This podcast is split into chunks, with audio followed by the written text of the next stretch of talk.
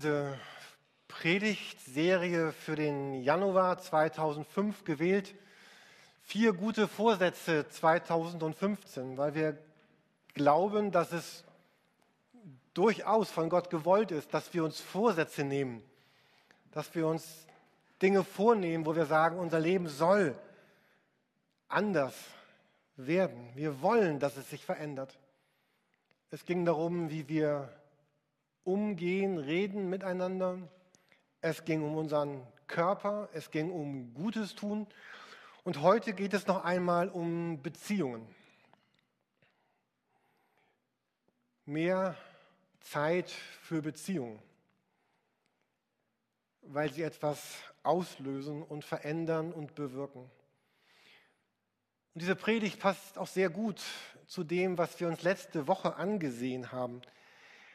Es ging letzte Woche schwerpunktmäßig darum, dass Gottes Herz berührt ist von dem Leben von Menschen.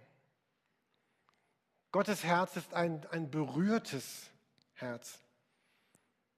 Wir haben uns gemeinsam Texte angesehen aus Jesaja 58, aus Matthäus 25. Und in diesen Texten ging es immer wieder darum, dass, dass Gott seinen Leuten sagt, es geht darum, dass ihr euch nicht entzieht voneinander dass ihr euch zuwendet, dass ihr Not lindert, Tränen trocknet und auch gerne gemeinsam feiert. Wenn wir Gott ansehen, dann ist Gott berührt vom Schicksal, vom Leben von Menschen. Und deswegen sollen seine Leute auch berührt sein, Gutes tun, auch in Beziehungen eintreten, weil sie damit im Zentrum des Wesens Gottes sind.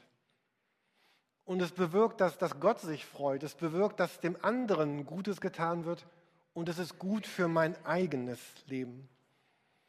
Wenn wir heute also über Beziehungen reden, dann reden wir über die, die Mitte des, des Wesens Gottes. Wir reden über das Herz Gottes.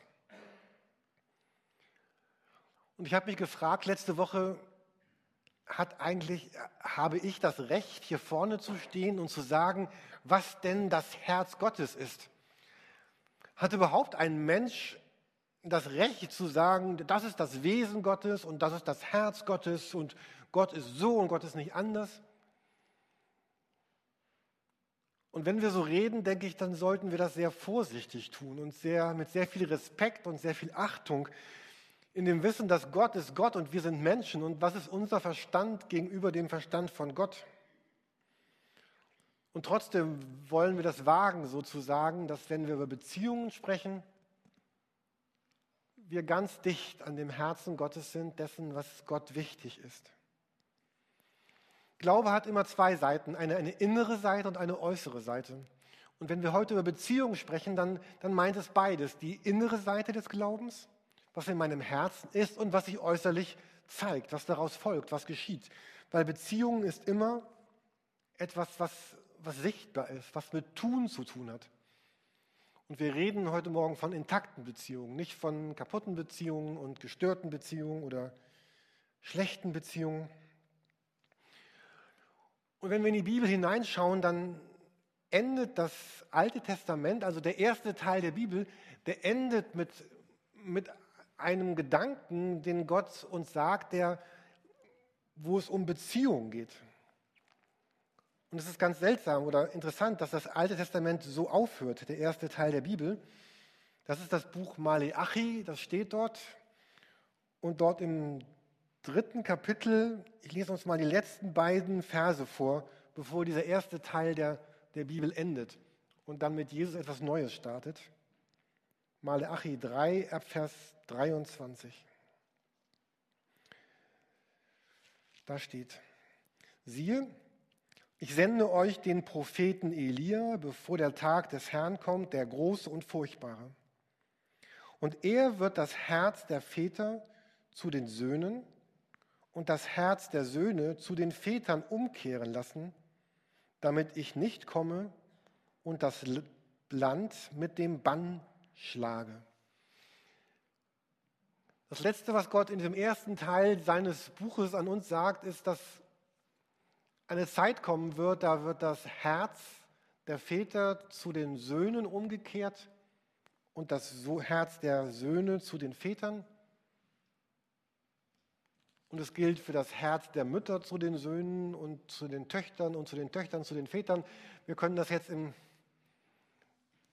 im Kreis drehen, aber es geht immer darum, dass dieses Herz, dass dieser neue Bund, wir reden von dem Neuen Testament, dieser zweite Teil der Bibel, dieses, was durch Jesus eigentlich geschieht und beginnt, dass dieser neue Bund, dieses neue etwas zu tun hat mit dem Umkehren von Herzen. So lesen wir in Lukas 1, Vers 17, dort wird jemand angekündigt, nämlich Johannes der Täufer, der, der so vor Jesus war, der so der Herold, der Wegbereiter für Jesus war. Da wird von ihm gesagt, hier geht es um das Zitat aus Maleachi, er wird vor ihm hergehen im Geist und in der Kraft Elias. Elia war so ein ganz starker und kräftiger äh, Prophet, ein Mann Gottes im Alten Testament. Er wird also diese, die, diesen Geist und diese Kraft von diesem Elia haben, zu bekehren die Herzen der Väter zu den Kindern. Und dieses Wort bekehren, das heißt so viel wie umwenden, zuwenden, hinwenden, umkehren. Also eine bewusste Handlung. Ich gehe jetzt in diese Richtung und dann bekehre ich mich, weil ich umkehre und dann in eine andere Richtung gehe aber schöner wäre ja doch zu euch, zu euch umzukehren. Also umkehren, dieses Wort bedeutet ein, ein, ein sichtbares, ein, ein räumliches, ein wirkliches sich umwenden seiner ganzen Person, seines Körpers, seiner Gedanken, seiner Taten, seiner Handlungen, seiner Gefühle. Das heißt, wenn wir heute Morgen über Beziehungen sprechen, dann geht es nicht so sehr darum, dass ich uns sagen will, Leute, komm, uns würde es doch viel besser gehen in der Welt, wenn wir nett wären zueinander. Seid nett. Wir haben zu Hause, Heike, 50, 100 Bücher, da 50, die bestimmt davon sprechen, Beziehungsgeschichten wie, also nicht, weil die das bräuchten, sondern einfach, oh, es ist jetzt gefährlich. Okay, äh, für den therapeutisch-seelsorgerlichen missionarischen Einsatz haben wir zu Hause ganz viele Bücher, die davon reden, äh, Kurse über Beziehungen und was tue ich in gestörten Beziehungen. Und, und darum soll es heute Morgen nicht so sehr gehen. Und vielleicht sagt ihr, oh, ich lebe in ganz vielen Beziehungen, die irgendwie gestört sind. Und vielleicht tut es gut, mal mit jemandem darüber zu sprechen, wie diese Beziehungen wieder entstört werden könnten.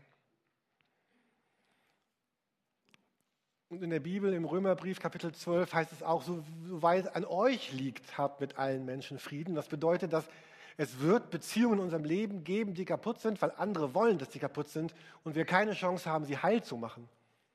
Und Jesus weiß das. Er hat das selber so erlebt, dass Menschen zu ihm Beziehungen gepflegt haben, die so zerrüttet waren, dass sie ihn am Ende bespuckt, geschlagen und ans Kreuz geschlagen haben. Also wenn wir heute Morgen über Beziehungen reden, dann dann geht es darum, dass wir jetzt wirklich in der Mitte des Herzens Gottes sind. Dass Gott hier sagt, es, es geht in dem neuen Bund darum, dass Herzen umgedreht werden.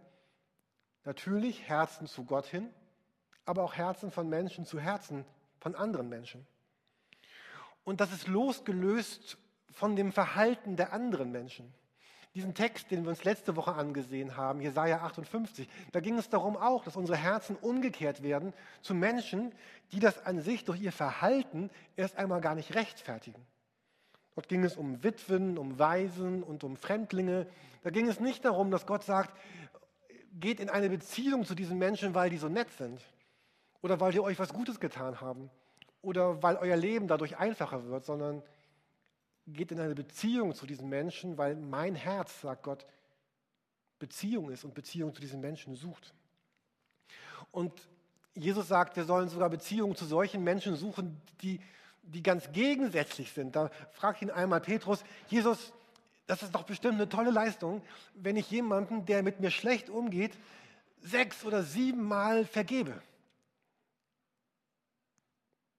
Und Jesus sagt, nee, hör mal zu, Petrus, nicht siebenmal, sondern siebenmal, siebzigmal. Und die Strichliste wird dann so lang, dass man sie gar nicht führen kann. Was heißt eigentlich immer? neues Wort für Ewigkeit, siebenmal, siebzigmal, fast 490, also immer. Und diese Beziehungen gehen zu Menschen, die wir uns nicht ausgesucht haben. wenn wir in der Bibel hineingucken und sagen, wie werden denn die Christen beschrieben miteinander, dann ist da manchmal die Rede so von, von Brüdern und Schwestern oder von Geschwistern.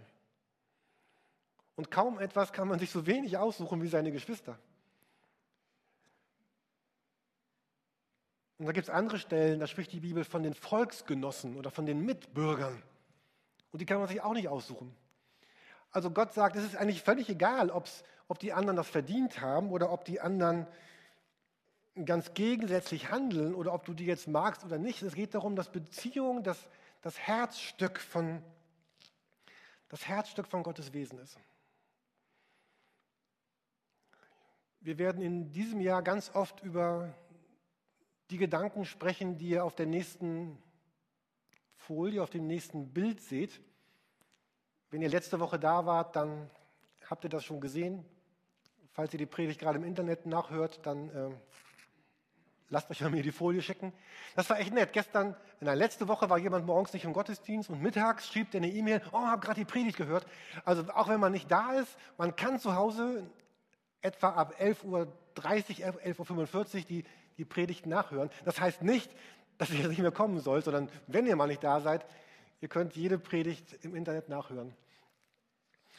Und letzte Woche haben wir schon begonnen, darüber zu sprechen, dass, äh, dass wenn man sich Gedanken macht darüber, wie, wie entwickelt sich eigentlich ein Christ, dann man hat ganz viele Christen gefragt auf der ganzen Welt, was hat euch denn geholfen, euch zu entwickeln? Dann, dann, dann sagen die meisten, ja, das eine ist der Besuch von Gottesdiensten, dann ist es, das, dass ich Teil einer, eines Hauskreises oder einer kleinen Gruppe bin, dass ich selber Bibel lese und bete und dass ich erste Dienste übernehme. Und ganz viele von diesen Menschen haben gesagt, aber irgendwann in meinem Leben kam das zu einem Bruch. Da kam das zu einem Stillstand. Da hat das irgendwie nicht mehr gereicht, um, um mich weiterzuentwickeln. Und mein Glaube wurde fade, mein Christsein wurde fade. Ich hatte das Gefühl, ich, ich komme gar nicht weiter. Und dann manche werden unzufrieden und manche fangen an zu meckern und manche werden, ziehen sich zurück und dann hat man gefragt, was hat euch denn geholfen, euch dann weiterzuentwickeln? Und ganz große Prozentsätze haben gesagt, vier Dinge haben mir geholfen, mich weiterzuentwickeln. Nämlich noch intensivere Zeiten, ganz persönliche Gebetszeiten, Zeiten des Fastens, des Betens, des Bibellesens mit Jesus zu haben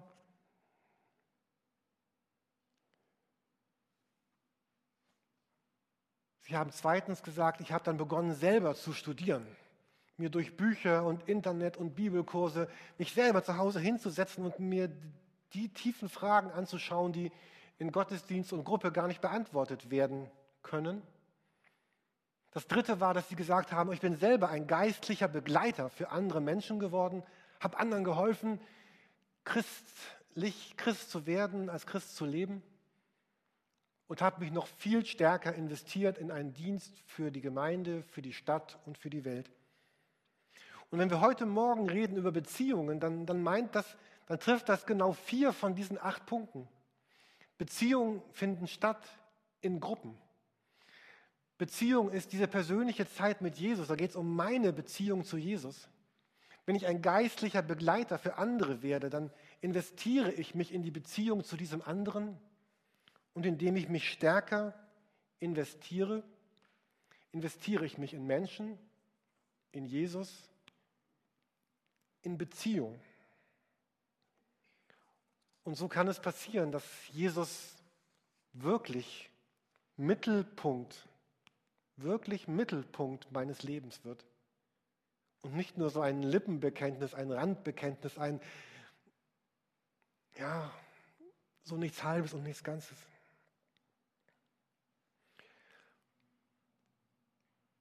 Ich hatte es letzte Woche schon angekündigt. Ich wollte mit euch heute noch ein wenig über dieses Wort jammern sprechen, äh, weil es genau zu diesem Gedanken der Beziehung passt. Und zwar nicht jammern im Sinne von leiden, sondern jammern im Sinne von es jammert ihn. Wenn ihr Bibel lest, dann trefft ihr auf Stellen, die, die so klingen wie diese. Jetzt hier in Matthäus 9, 36. Als Jesus das Volk sah, jammerte es ihn. denn sie waren verschmachtet und zerstreut wie Schafe, die keinen Hirten haben. Der Gedanke ist, mehr investieren in Beziehungen, mehr so werden wie Jesus. Sie waren, es jammerte ihn. Dort steht ein Wort, das Neue Testament ist ja auf Griechisch geschrieben. Das Wort heißt Splakschnitzomai.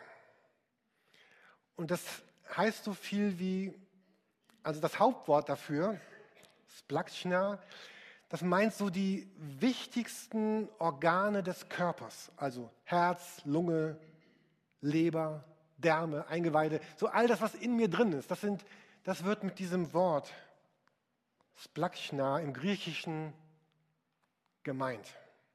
Und die Griechen haben gesagt, das ist der, der Sitz der, der tiefsten Gefühle von, von Zorn, von, von Furcht, von, von Liebe, von diese inneren Gefühle des Menschen.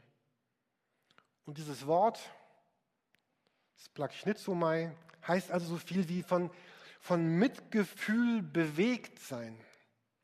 Vielleicht kennt ihr das auch, wenn ihr etwas hört, etwas erfahrt und euch so, oh, das geht so richtig. Manchmal hört man Sätze über Menschen, man erlebt Dinge und man hat das Gefühl, boah, ich fühle mich so, als hätte jemand in meinen Magen geschlagen. Dieses innere Aufgewühltsein, dieses, als ob deine ganzen Innereien durcheinander sind. Und das geht hier nicht um so ein oberflächliches Bedauern, ach, das ist ja schade, sondern dieses, das ist das tiefste Wort, was man benutzen konnte damals, um, um berührt sein in Beziehung auszudrücken. Matthäus 14, Vers 14. Jesus stieg aus und sah die große Menge, und sie jammerten ihn, und er heilte ihre Kranken. Oder in anderen Bibelübersetzungen, als er die vielen Menschen sah, ergriff ihn tiefes Mitgefühl und er heilte alle Kranken. Also hier sehen wir dieses beides, dieses innere, tiefe Bewegtsein, als Jesus die Menschen sieht, was dann nicht dahin führt, dass, dass Jesus einen Tee trinkt oder jammert über die Schlechtigkeit der Welt, sondern die Jesus in, in Bewegung bringt zu handeln. Dieses Wort wird nur in den sogenannten Synoptikern benutzt in der Bibel, also Matthäus, Markus, äh, Matthäus, Markus, Lukas. So, in Johannes nicht, Matthäus, Markus und Lukas. Und überwiegend wird es auf Jesus, auf Jesus angewendet. Es gibt drei Beispiele, wo es aber auch auf uns angewendet wird. Es gibt eine Geschichte, da ist jemand, der, da ist jemand, der einem anderen ganz große Schulden erlässt. Dort steht dieses Wort.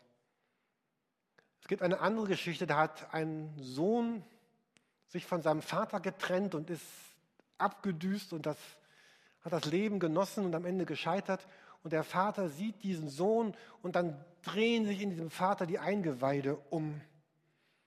Und es gibt eine Geschichte von einem sogenannten, wir nennen ihn immer den barmherzigen Samariter, also jemand, der unterwegs jemanden trifft, der dem übel mitgespielt wurde und der dann so ein Mitgefühl bekommen hat, dass er seine ganzen Termine abgesagt hat, diesen Typen in ein Krankenhaus gebracht hat und ihn versorgt hat und sein Geld aufgewendet hat, damit diesem anderen Gutes geschah. Krankenkasse war damals noch nicht so ganz verbreitet. Aber in allen anderen Fällen wird dieses Wort auf Jesus bezogen. Und das heißt, dass Jesus ein ganz tiefes Mitgefühl entwickelt hat, als er die Menschen sah. Und ich glaube, und ich rede deswegen jetzt so lange über diesen, diesen Gedanken von Jesus, weil, weil das im Grunde die Grundlage ist für diese Beziehung, über die wir heute Morgen reden. Ich rede nicht so sehr über die Beziehung zwischen Freunden oder die Beziehung zwischen Liebenden, sondern es geht um die Beziehung die wir eingehen zu Menschen, die wir vielleicht sonst eigentlich nicht eingehen würden. Bei Jesus gab es eigentlich drei Gründe für dieses Mitgefühl. Das eine war, dass er Menschen gesehen hat, die, ähm, die nichts wussten über Sinn des Lebens, so eine, ein geistliches Getrenntsein von Gott. Und Jesus hat sie nicht angesehen als verdammungswürdige Verbrecher oder Terroristen, sondern als Wanderer, die sich verirrt haben und den Weg nach Hause finden sollten. Er hat sie nicht als Spreu bezeichnet, sondern als Ernte, die einen Wert hat. Und Jesus war berührt zweitens von, von Hunger und Not der Menschen. Also ganz äußerlichen Dingen. Er hat die müde Volksmenge gesehen und hat nicht gelitten über die Plagegeister, die immer was wollen, sondern hat sie als Hilfebedürftige gesehen. Und ein sogenannter Eusebius hat Kirchengeschichte geschrieben und hat Jesus so beschrieben. Er war ein ausgezeichneter Arzt, der, um heilen zu können, das Abstoßendste genau untersucht, die Wunden behandelt und die Qualen der anderen mitempfindet. Jesus war der, der mitempfunden hat, der nicht angeekelt war. Und Jesus war der, der von der Traurigkeit anderer bewegt wurde. Da trifft Jesus einmal eine Witwe, deren Sohn gerade gestorben ist. Und dort heißt es wieder, dass er von Mitgefühl bewegt wird. Und er sagt, diese Traurigkeit dieser Witwe, die gerade ihren Sohn verloren hat, hat Jesus so sehr bewegt, dass es seine eigene Traurigkeit wurde. Und er hat dann sich dieser Frau zugewandt und ihrem Sohn sich zugewandt.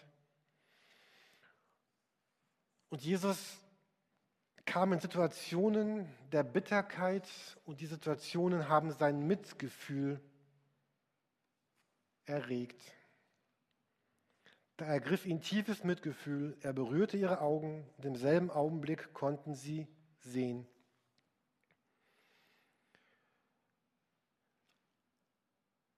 In der Zeit, als Jesus lebte und auch das griechische, das Testament ja auf Griechisch geschrieben wurde, war ja eine, waren die Römer waren stark, aber stark war auch die Philosophie und das Denken der Griecher, der Griechen. Und die Griechen haben, haben Gott mit einem anderen Wort beschrieben, nämlich mit dem Wort Apatheia. Das Wort kennen wir auch noch heute. Wir sagen, sei nicht so apathisch, sei nicht so unbeteiligt. Und die Griechen haben gesagt, unser Gott ist nicht der Gott mit diesem Mitgefühl, dieser Plakschner-Gott, sondern wir haben diesen Apatheia-Gott. Weil sie haben gesagt, wenn, wenn ein Mensch eine Traurigkeit empfindet oder Freude empfindet. Und, oder anders, wenn jetzt Fred zum Beispiel besonders glücklich wäre oder besonders traurig und ich erlebe ihn und das beeinflusst mich, dann werde ich jetzt auch glücklich, weil Fred glücklich ist oder ich werde traurig, weil Fred traurig ist. Das ist ja eigentlich schön. Ne? Ist, ähm, und dann hätten die Griechen gesagt, nee, aber Gott in dem Augenblick tut Fred etwas. Nämlich er, was tut Fred? Er, er beeinflusst mich. Also ich, ich ruhe nicht mehr in mir selbst, sondern meine Gefühle, meine Handlungen werden von Fred beeinflusst. Und die Griechen haben gesagt, wenn, wenn ein Mensch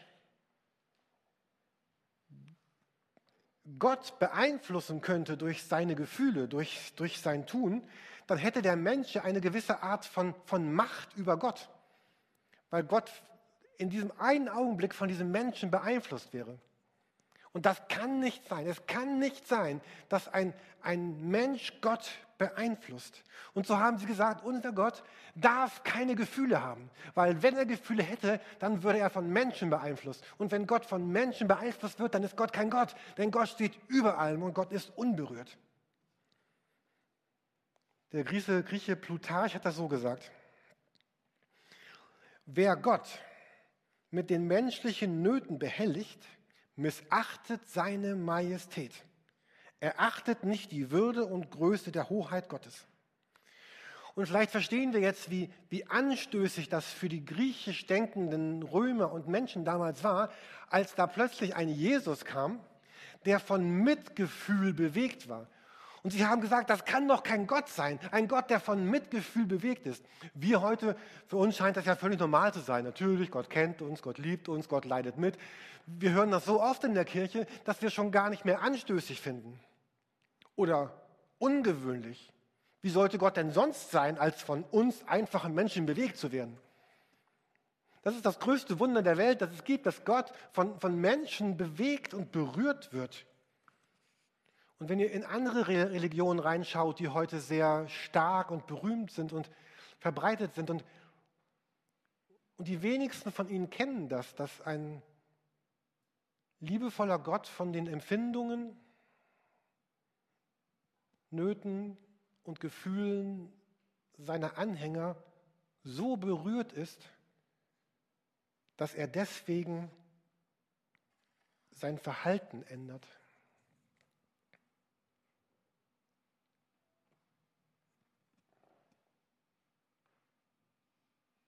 Und Jesus sagt, meine ganzen Eingeweide sind aufgewühlt, weil mir die Beziehung zum Menschen so wichtig ist.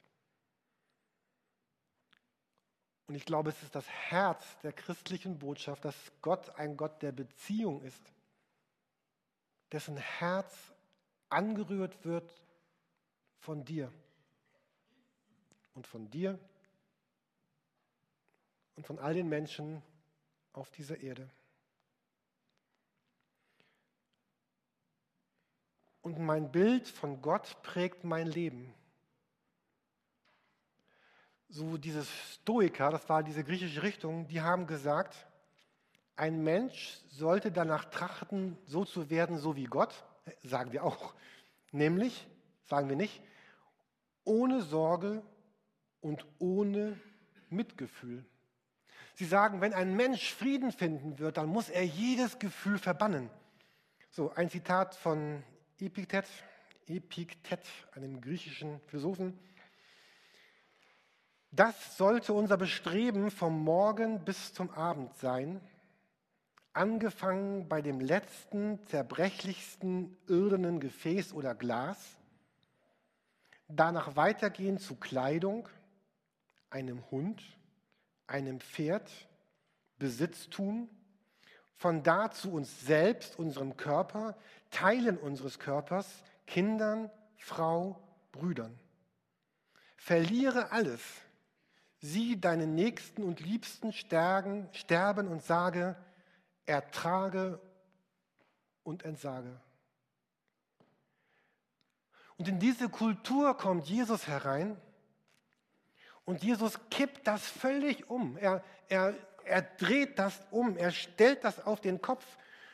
Und ich möchte uns noch ein paar Verse vorlesen aus Römer 12, falls ihr heute Nachmittag Zeit habt oder nächste Woche zwischen dem ganzen Baueinsatz und der Arbeit, dann äh, lest Römer 12 ab Vers 9. Äh, ach, ich lese uns das jetzt einmal ganz vor und schließt auch damit gleich die Predigt. Ähm, aber ich finde es so berührend. Gerade auf dem Wissen, wie haben denn Menschen damals getickt oder gelebt oder gedacht und wir reden über Beziehungen. Die Liebe sei ungeheuchelt, verabscheut das Böse, haltet fest am Guten. In der Bruderliebe seid herzlich zueinander, in Ehrerbietung einer dem anderen vorangehend. In Fleiß, nicht, nicht säumig, brennt im Geist dem Herrn dient. In Hoffnung freut euch. In Bedrängnis hart aus, im Gebet haltet an, an den Bedürfnissen der Heiligen nehmt teil, nach Gastfreundschaft trachtet. Jetzt so ein ganz starker Vers, Vers 14 segnet, die euch verfolgen. Segnet und flucht nicht. Und jetzt total der Gegensatz zu dem, was ich gerade gesagt habe bei diesen Griechen. Freut euch mit den Freuenden und weint mit den Weinenden. Seid gleichgesinnt gegeneinander, sind nicht auf hohe Dinge, sondern haltet euch zu den Niedrigen. Seid nicht klug bei euch selbst, vergeltet niemand Böses mit Bösem, Seid bedacht auf das, was ehrbar ist vor allen Menschen. Wenn möglich, so viel an euch ist, lebt mit allen Menschen in Frieden. Rächt euch nicht selbst, Geliebte, sondern gebt Raum dem Zorn Gottes. Denn es steht geschrieben, mein ist die Rache, ich will vergelten, spricht der Herr. Wenn nun dein Feind hungert, so speise ihn. Wenn ihn dürstet, so gib ihm zu trinken. Wenn du das tust, wirst du feurige Kohlen auf sein Haupt sammeln. Lass dich nicht vom Bösen überwinden, sondern überwinde das Böse mit dem Guten. Wäre das nicht toll, wenn, wenn das von Kirche ausgeht im Jahr 2015 in eine Stadt wie Hamburg hinein? Ich finde das total stark, dass wir dieses Gemeindehaus renovieren und dass ihr mitmacht und dass wir schöne Gottesdienste haben und dass wir so viel Gutes haben, Dinge da sind, die wir tun. Aber letztlich, letztlich geht es nicht darum. Das ist alles gut und schön, das müssen wir tun und wollen wir tun, aber was Menschen wirklich suchen, ist nicht ein perfekt gestaltetes Gemeindehaus, einen gestalteten Gottesdienst, eine Predigt, die perfekt ist, eine Menschen, die wissen, was richtig und was falsch ist, sondern Menschen suchen und sehnen sich nach Beziehungen und nach Beziehung, nach Wert. Und ich wünschte mir, dass, dass wir sagen, ja, das soll so einer unserer Vorsätze sein dieses Jahr, dass wir investieren in Beziehungen. Wir können uns neu fragen, was, was sind denn diese Menschen heute, die vielleicht besonders am, am Rand der Gesellschaft stehen?